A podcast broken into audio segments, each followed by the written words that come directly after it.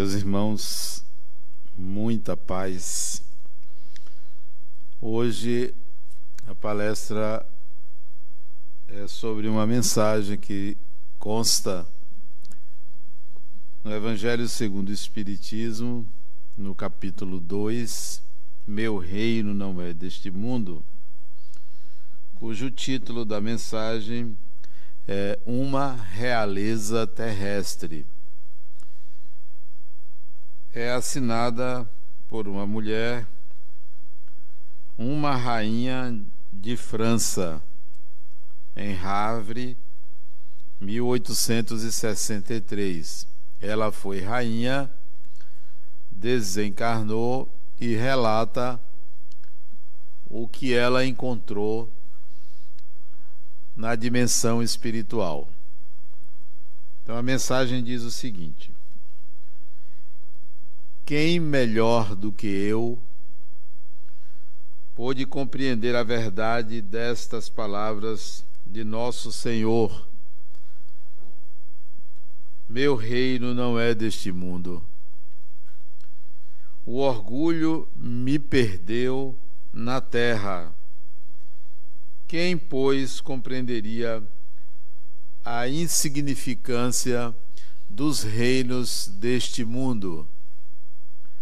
Se eu não o compreendia, que trouxe comigo de minha realeza terrestre? Nada, absolutamente nada. E como para tornar a lição mais terrível, ela me seguiu até o túmulo.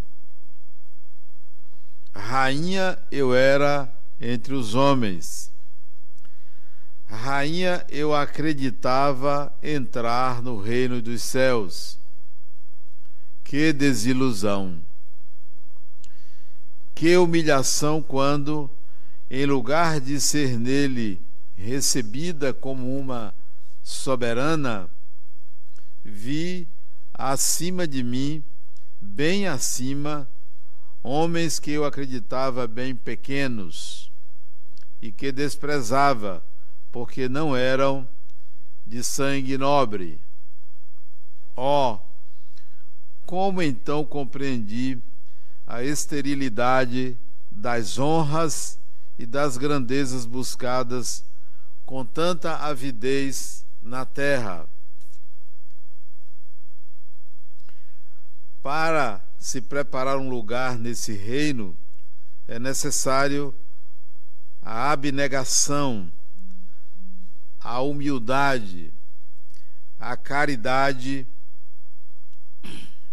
em toda a sua prática celestial, a benevolência para com todos. Não se vos pergunta o que fostes, que posição ocupastes, mas o bem que fizestes, as lágrimas que enxugastes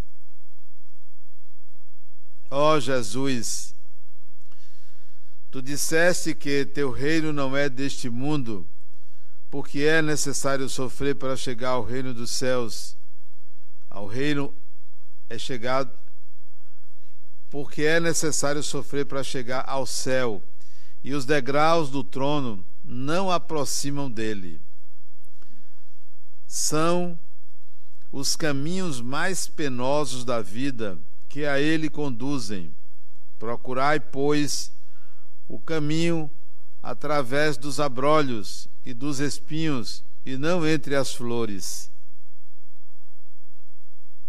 Os homens correm atrás dos bens terrenos como se devessem guardá-los para sempre.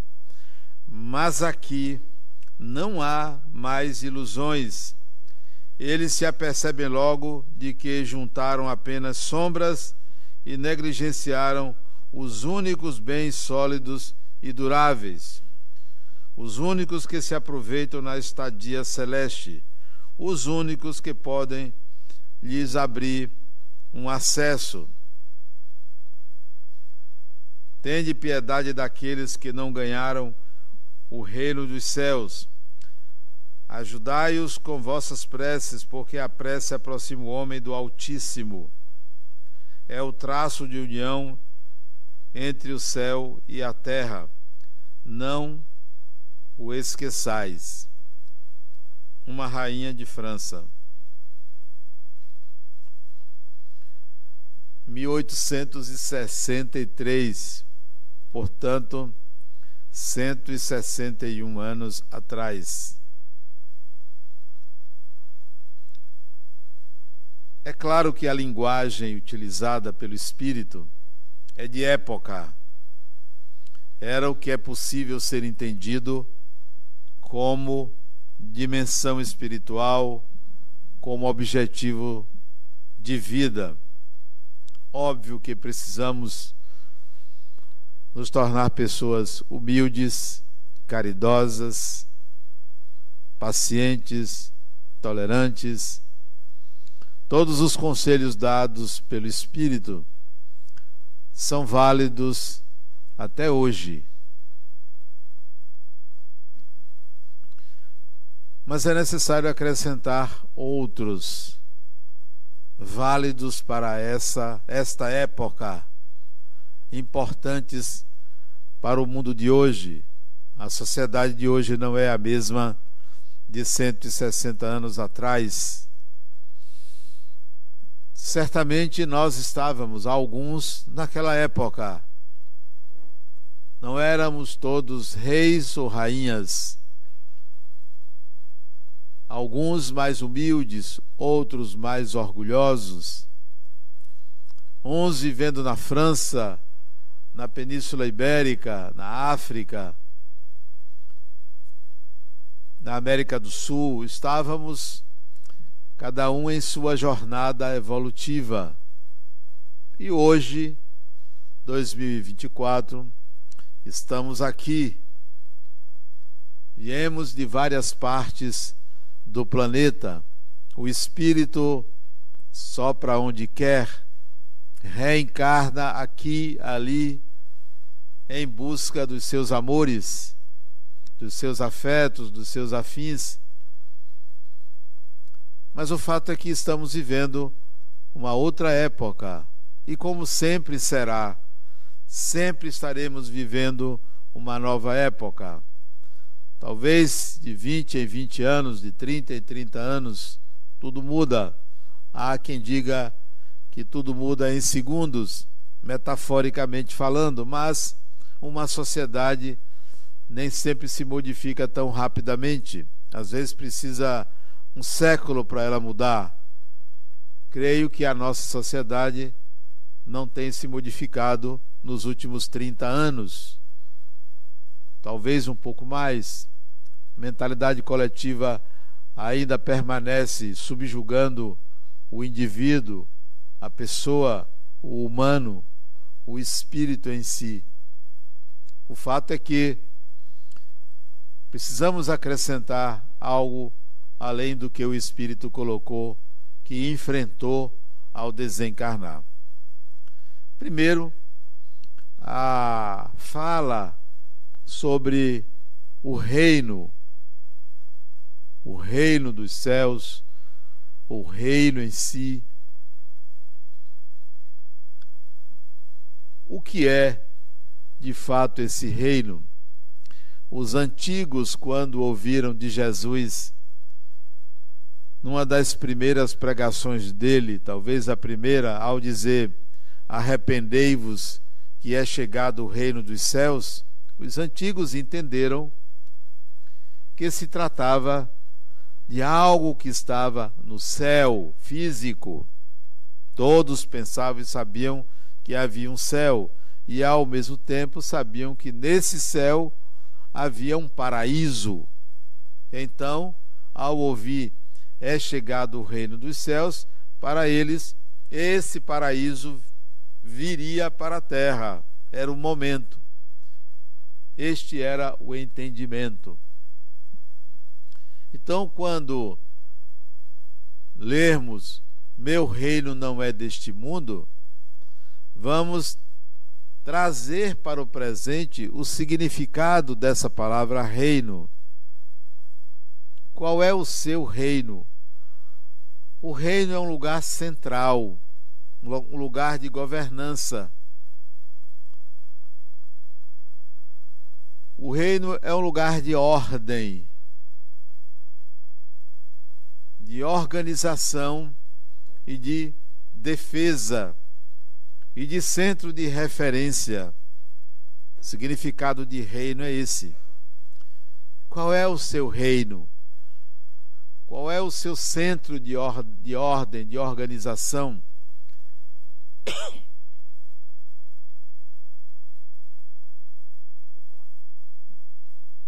Qual é o seu centro de governança? O seu, que não é o meu, que não é o de outra pessoa.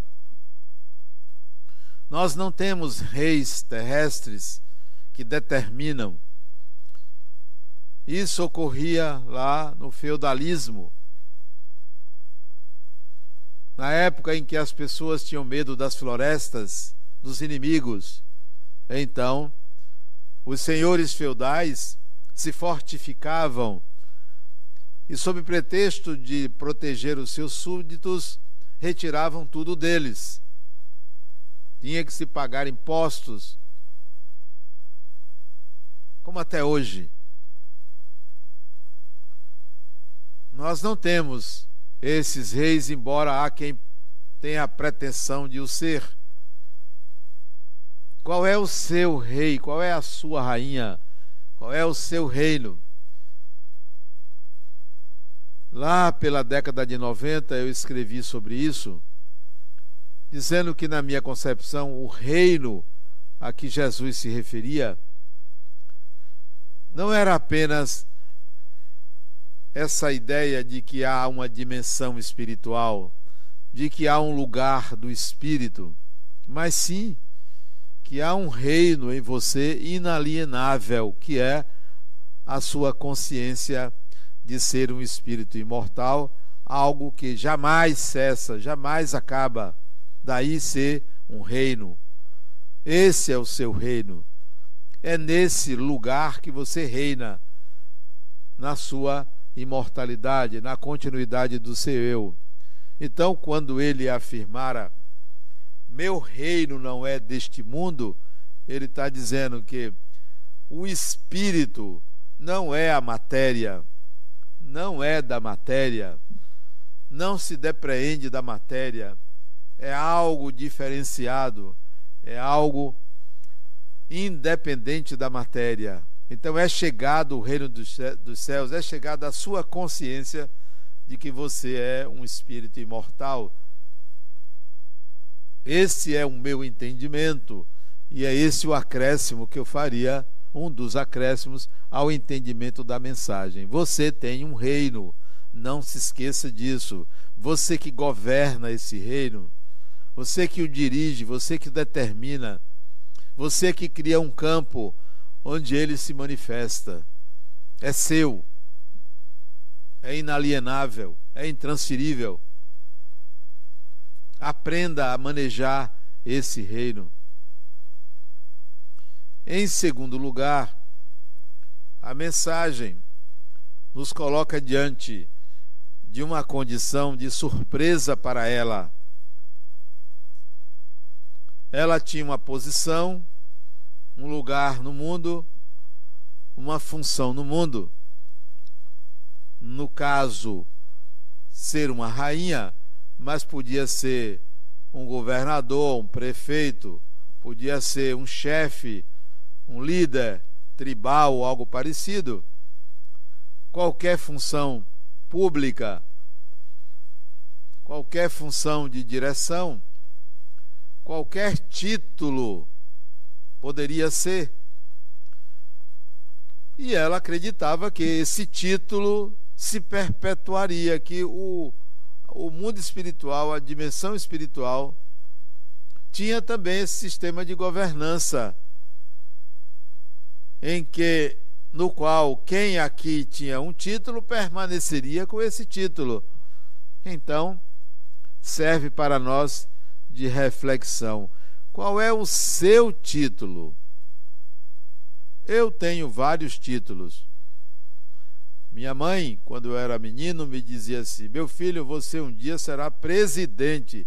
E eu pensava que era da República, não sabia que era de um centro espírita. Olha a diferença. Eu me tornei presidente. É um título. Embora aqui eu não seja presidente, eu sou diretor, presidente é outra pessoa, mas eu tenho um título de diretor. Eu tenho um outro título. Eu sou pai. Outro título. Eu sou avô. Outro título. Eu sou marido. Eu sou psicólogo. Eu sou. O quê? Tem um bocado de título que a gente tem, né? Eu sou homem. Homem é um título também, né? Pretenso homem. Isso é um título. Nós temos vários títulos. E vamos desencarnar. E quando chegarmos na dimensão espiritual, qual é o título que vai prevalecer? Nenhum desses. O título que vai pre pre prevalecer é o seguinte: você é um ser humano. Acabou, pronto. Tudo mais que você foi, aqui, aqui, é outra sociedade, é outro sistema é outra forma de se relacionar. Não, deixe seus títulos lá e aqui você é um ser humano. Se você pegar o livro Nosso Lar, você vai ver, vai se deparar com algo semelhante. André Luiz, quando encarnado, era um médico famoso do Rio de Janeiro, um cientista. Desencarnou foi limpar chão. Não, aqui, como assim você era isso, era aquilo? Aqui você é gente, é pessoa, é ser humano. O que você sabe fazer, a medicina que você aplicava lá, não funciona aqui. Se funcionasse, talvez a gente aproveitasse você para atender, fazer alguma coisa, mas não funciona, não tem corpo físico, é um corpo energético, espiritual que você não conhece nem a terra conhece. Então, vamos lá, está tudo sujo aqui. Isso você sabe fazer. E ele teve que limpar lá o, o local onde se recebia os desencarnados. Então, meu reino não é um título que eu vou levar, qualquer que seja o título. Qualquer que seja. Então, comece a entender o significado da humildade. Humildade é assim: eu não quero ser perfeito, eu quero ser humano. Eu não quero ser uma pessoa perfeita, eu quero ser uma pessoa comum. Que eu chegue num lugar, não tem ninguém beijando minha mão, nem me enaltecendo, nem o contrário. Eu quero ser uma pessoa anônima. Isso é desejável. Outra questão trazida pela mensagem. Ela fala que é preciso, que Jesus disse que é preciso sofrer. É compreensível que isso possa ter sido dito, e se não foi dito por Jesus, que ficou implícito quando ele falava, quando ele pregava, que haveria choro e ranger de dentes, que os discípulos dele seriam testados, passariam por provações difíceis. Então, mesmo que ele não tenha dito, o que ela afirmou era o entendimento de época. Como até hoje as pessoas precisam que, ou as pessoas pensam que o sofrimento redime você fez uma coisa errada, basta sofrer, que você está quites. Ainda existem aquelas pessoas que se flagelam para se redimir dos seus erros. Esse é um pensamento antigo. Sabe de quando? De milhares de anos, não é de Jesus. Sempre se acreditou que o sofrimento resolveria. Qual é o sentido dessa afirmação e desse protocolo psíquico coletivo. Se você sofre um corte no seu dedo, na sua mão, dói. Cortezinho, dói. Mas se simultaneamente você recebe uma pancada na cabeça, você nem se lembra que tem dedo. Uma dor maior se sobrepõe a uma dor menor. Acredita-se então que a dor ou o sofrimento de ter a mente invadida pela culpa, você fez isso de errado o tempo todo, você errou, você errou. A melhor maneira de curar-se dessa dor é sentindo uma outra física, é sofrendo, é se penitenciando, é se ajoelhando, é pagando promessas, sem nenhuma crítica ao catolicismo. Eu estou trazendo reflexões filosóficas, não é uma crítica necessariamente, embora possa parecer. Então a crença coletiva é que o sofrimento resolve, não resolve e é não resolve e é possível não sofrer, não sofrer. Qualquer que seja a provação, qualquer que seja a expiação, é possível não sofrer. Há muitos anos, 25 anos atrás, mais ou menos, ou uns 20 anos atrás, eu me lembro de ter atendido um homem de 28 anos. Ele tinha uma doença, uma esclerose múltipla, em que o corpo dele não funcionava mais.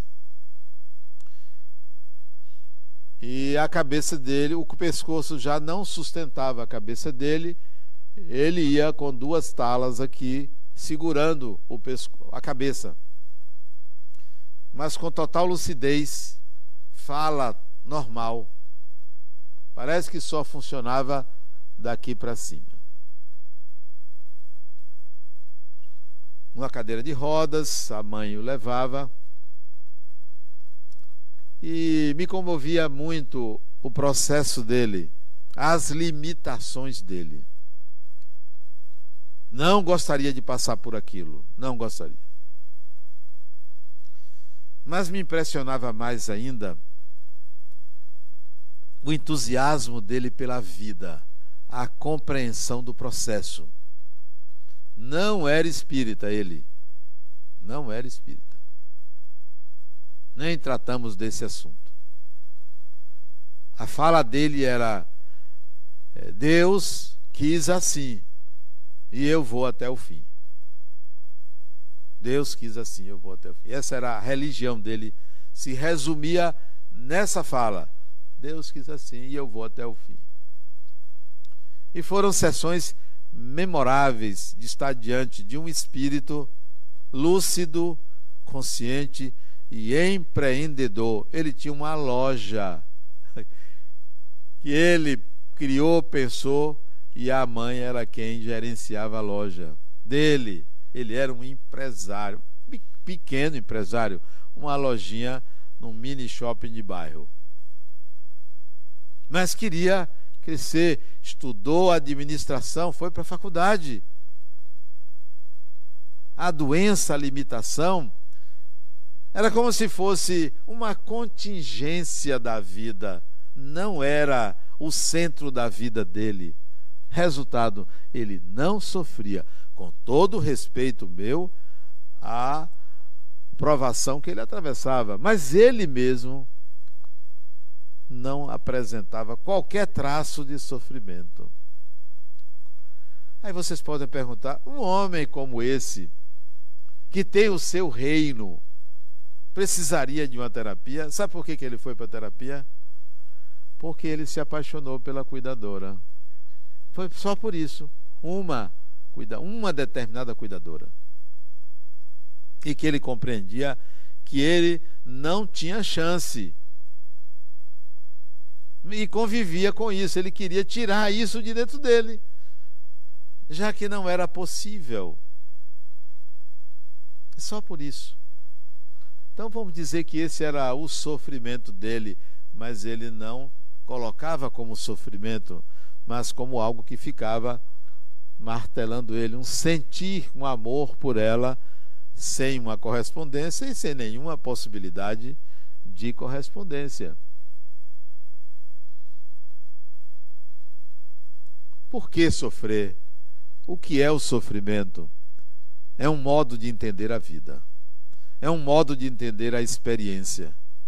É um modo de lidar com uma circunstância com a qual a gente não tem a habilidade de resolver. E se aprendêssemos, não sofreríamos. Como é que se faz isso?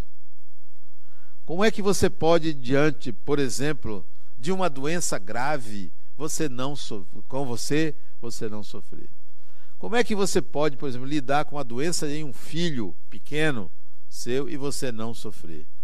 Como é que você pode lidar com alguém que lhe magoou profundamente e você não sofrer? Como é? Estou citando alguns exemplos de sofrimentos. Como é? Interessante que ontem uma pessoa me ligou. É uma pessoa que esteve aqui há alguns anos. E ela ia se submeter a uma cirurgia onde o risco de vida era muito grande. Muito grande. E ela me perguntou se ela iria morrer. Automaticamente eu disse não. Mas eu não disse a ela que ela não iria morrer porque ninguém morre. Ela pensou que ela não iria morrer naquele corpo, mas poderia, mas eu não disse. Saiu, ninguém morre. Resultado, ela fez a cirurgia. Não desencarnou. E disse depois: Adenal, é você. Foi muito importante para mim. O que você disse me aliviou. Eu fui para a cirurgia tranquila. Porque você falou. e aí eu expliquei ela, criatura. Eu não quis dizer que você não ia desencarar, você poderia desencarar. Assim, não, não diga isso. Foi assim mesmo. Ela ficou decepcionada. Porque eu disse uma coisa, ela entendeu outra. Ficou decepcionada. E ontem eu conversei com ela. Porque ela vai fazer outra cirurgia. Cinco anos depois. Então ela disse: Agora eu quero saber de você se eu vou desencarnar na cirurgia. Eu não quero saber se a vida continua, não. Eu vou desencarnar. Ele disse: Olha, eu tenho uma resposta, mas eu só dou pessoalmente. Vá ao centro que eu vou te responder. Se eu vou. Ela vem aqui quinta-feira para eu responder. Eu ainda não sei o que é que eu vou responder. Vai acontecer na hora. Vamos ver qual é a resposta. Vamos ver o que é que meu amigo espiritual vai me dizer para dizer a ela. Eu vou esperar. Eu estou curioso em saber qual será a resposta. Não sei. Como é que você pode evitar um sofrimento? Como? Quando você está diante de uma situação ruim, aversiva, que lhe provocará sofrimento, a situação é uma oferta de Deus para você. Aparentemente é uma punição. Não, não é não. É uma oferta. Olha, você estará diante de tal situação. É uma oportunidade de você se desenvolver, de você crescer. Vai durar um dia, um mês, um ano, a encarnação, duas encarnações, mas acaba. Tudo acaba. Tudo passa, tudo se transforma. Então, essa é uma oferta que eu te faço. Você aprenderá muita coisa vivendo essa experiência se você tiver serenidade. Aí você vai dizer assim: Deus, não tem uma outra forma melhor do que passar por isso? Sabe o que, é que Deus vai responder para você? Tem sim. Foi bom você perguntar. Tem. Porque sempre tem muitas possibilidades. Não são duas, não. Tem gente que pensa que só pode ser isso ou aquilo, que nada. a vida é múltipla e flexível, tem muitas. Aí Deus vai dizer para você: não, tem, claro, claro. É só você aceitar as últimas consequências. Assim, Deus vai falar com você, é só você aceitar as últimas consequências. Vai dizer, como assim? O que é aceitar as últimas consequências? Sem entender, você fica na espera de que Deus lhe explique o que é aceitar as últimas consequências. Ele vai dizer assim: olha, as últimas consequências é o seguinte: eu lhe dei a vida. Eu lhe dei a vida. Eu sou responsável pela sua existência. E nada, nem ninguém, coisa alguma, circunstância nenhuma, vai tirá-la. Tudo que nela acontecer é o melhor para você. Escolha a forma. Qualquer forma que você escolher lhe trará crescimento. Menos lamentar-se, vitimizar-se e se colocar como coitadinho de mim mesmo. Pronto, escolha. Então escolha como atravessar uma experiência. Quais são as últimas consequências? Morrer o corpo, perder tudo, perder o título. Mas tudo passa. Então, vamos lá, vamos à luta. Não vai passar? Vai. Eu tive um AVC que agora em novembro vai completar 10 anos. Foi uma experiência maravilhosa. Durante o AVC, metade do meu corpo paralisado, eu pensava assim: isso passa. Posso levar a encarnação toda com sequelas, mas passa. Eu passei dois meses e meio para eliminar a última sequela. Fisioterapia. Se desencarnasse, fui. A última consequência, fui. Sofrer por aquilo, de jeito nenhum, não há porquê, porque a última consequência me é aceitável. Ah, você tem medo de avião, de viajar de avião? Vá à última consequência. O que, é que pode acontecer? Cair. Essa é a última consequência. Cair. Aceite. Ah, mas eu vou morrer. Vai sim. Vai, claro. Você quer cair de um avião e não morrer, criatura? Claro que vai. Ah, tenho medo de escuro. Vá no escuro. Ah, eu tenho medo disso em frente. Reaja, porque a última consequência lhe é aceitável, é aceitável por você. Topo.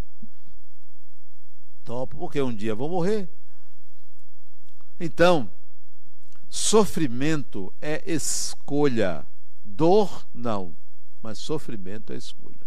Escolha não sofrer. Não sofra acusando qualquer pessoa do que lhe aconteceu. Qualquer pessoa. É um equívoco muito grande você acreditar que alguém lhe faz sofrer. Você é que interpreta a situação de tal maneira que você se coloca como vítima da pessoa. Saia desse lugar. Além disso, na fala dela aqui, é uma mensagem que vale a pena ser compreendida, a gente pensa que só espíritos superiores trouxeram os ensinamentos do Espiritismo. Não, você vê um espírito um pouquinho atrasado, achando que né, orgulhosa, bonitona lá, que nada. Gente como a gente. Gente como a gente. Comigo, como eu, como você ela traz uma lição. Ela propõe a caridade. Ela propõe isto. É suficiente? Não. Pode fazer toda a caridade durante sua vida toda. E deve. Pode fazer. Isso vai lhe transformar tão somente numa pessoa caridosa.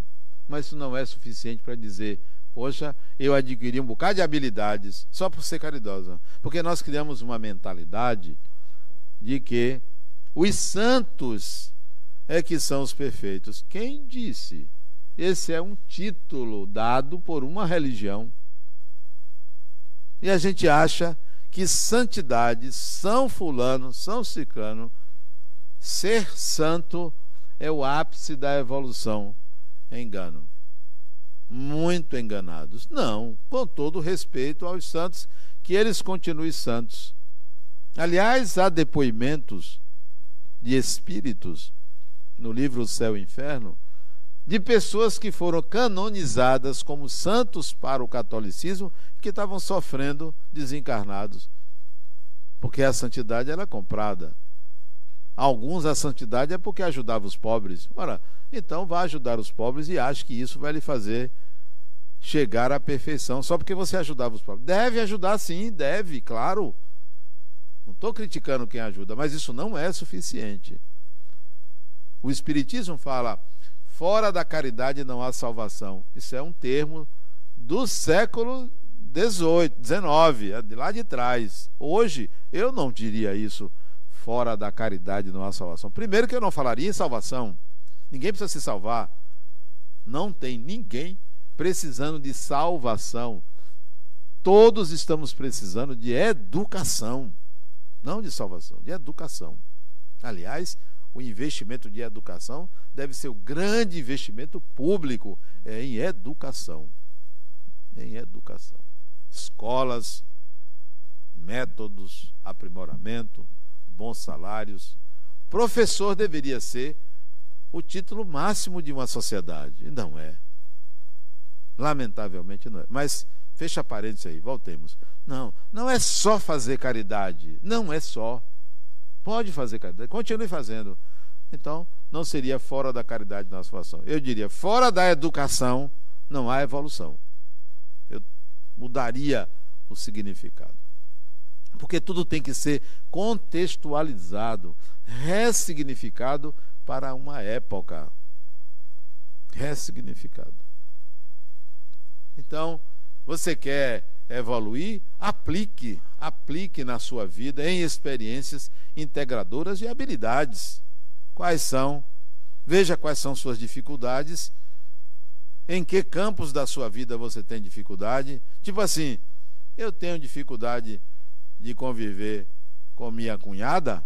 Tenho. Olha, um lugar de aprender. Eu tenho dificuldade de lidar com meu ex-marido? Olha outra, outro campo. Eu tenho dificuldade de sair do negativo do meu cartão de crédito. Olha outro campo.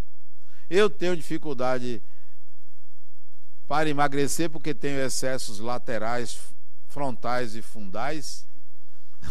tem isso? Fundais? Tem não, né? É, excesso de todo lado.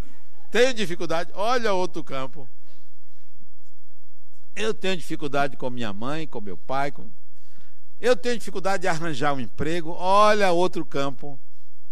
Eu ganho pouco e trabalho muito, olha outra coisa. Então, você tem muitos campos onde, nos quais você pode aplicar para retirar as inabilidades suas. Aí você cresce. Então, não é fora da caridade. Pode, repito, pode ajudar os mais necessitados, sim mas não se esqueça que o maior mendigo é você. É você. Você não ajuda lá o mendigo? Você não ajuda lá a criança, tal, tal. Mas não se esqueça que há um mendigo em você, que há uma criança em você, que há um doente em você. E aí, você vai fazer o quê com você? Aplique. Aplique em você. Não há crítica minha a você ajudar o próximo. Claro que deve. Essa casa vai completar 30 anos de serviços prestados à sociedade, às pessoas mais carentes. Aqui, por semana, circulam, quando a ULI está funcionando, cerca de 5 mil pessoas por semana. Serviço médico, serviço odontológico, serviço psicológico, serviço jurídico, oficinas, escolas, tudo serviço ao próximo, tudo gratuito, tudo gratuito. Sim, vamos fazer o bem às pessoas, vamos. Mas não se esqueça, você é o mais necessitado. Olhe suas inabilidades. Você pode não precisar do pão, pode não precisar do agasalho, mas você precisa de algo que você despreza, que é cuidar do inimigo interno. Cuidar da sua parte negligenciada, achando que ela não existe. Cuidar do seu lado sombrio. Essa caridade você precisa praticar. Você vai, ah, eu vou visitar um parente doente no hospital. Você vai visitar. Como é bom levar um consolo para uma pessoa que está doente. Mas ao sair do hospital, você deve, deve se perguntar: e eu? E a minha doença? Quando é que eu vou cuidar? Que não é a doença do corpo. A grande doença, aliás, a única doença do espírito é a ignorância. E quando é que você vai resolver essa ignorância? Aplicar na sua espiritualidade? Ou você pensa que espiritualidade é vir no centro tomar passe? Isso não é espiritualidade. Falou no, no passe, o pessoal entrou ali agora. Você vê como as coisas acontecem, né? Eu pensei que era assombração, mas não é não.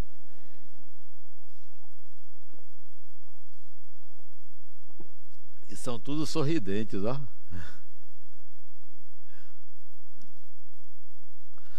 A mensagem nos leva à reflexão sobre o seu reino o seu reino.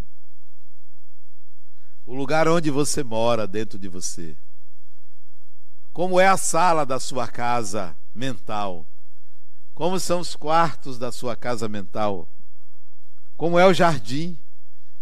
Como são os sanitários da sua casa mental? Como é o quintal? A área de serviço?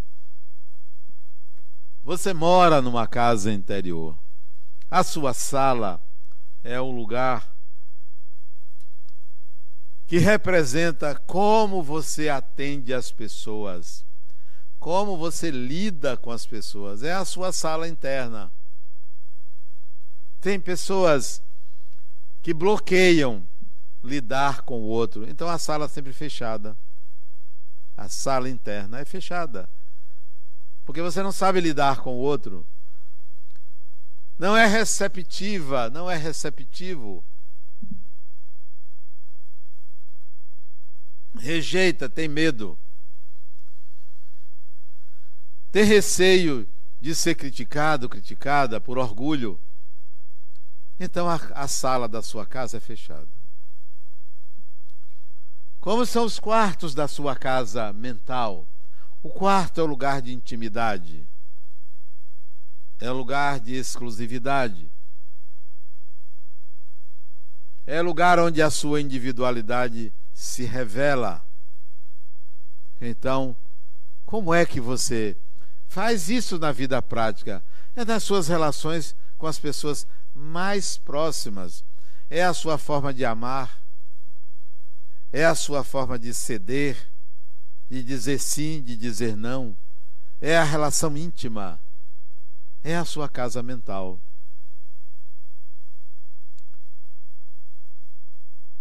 Os jardins da sua casa, sua casa mental tem um jardim. Como e quais são?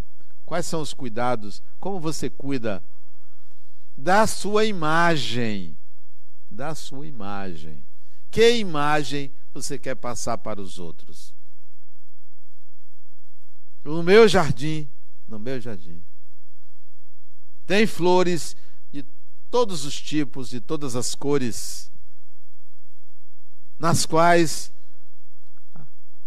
os colibris, os beija-flores vão lá e sugam néctar. Porque no meu jardim, a imagem que eu quero passar é de ser uma pessoa. Uma pessoa, um ser humano, nada mais do que isso. Não, você é uma pessoa maravilhosa. Vá conviver comigo para você ver. Vá. Você acha que eu não sou humano? Que eu sou, não, ele é o palestrante, é uma pessoa fantástica. Vá. Eu quero ser pessoa, ser humano. E esse é o convite que a mensagem Uma Realeza Terrestre passa para a gente. Ao invés de querer conquistar um lugar de destaque, achar que porque você ajudou um pobre aqui, outro ali, você ganhou o reino dos céus, você já tem o reino dos céus dentro de você. Cultive ele, mostre como é ele. Muita paz.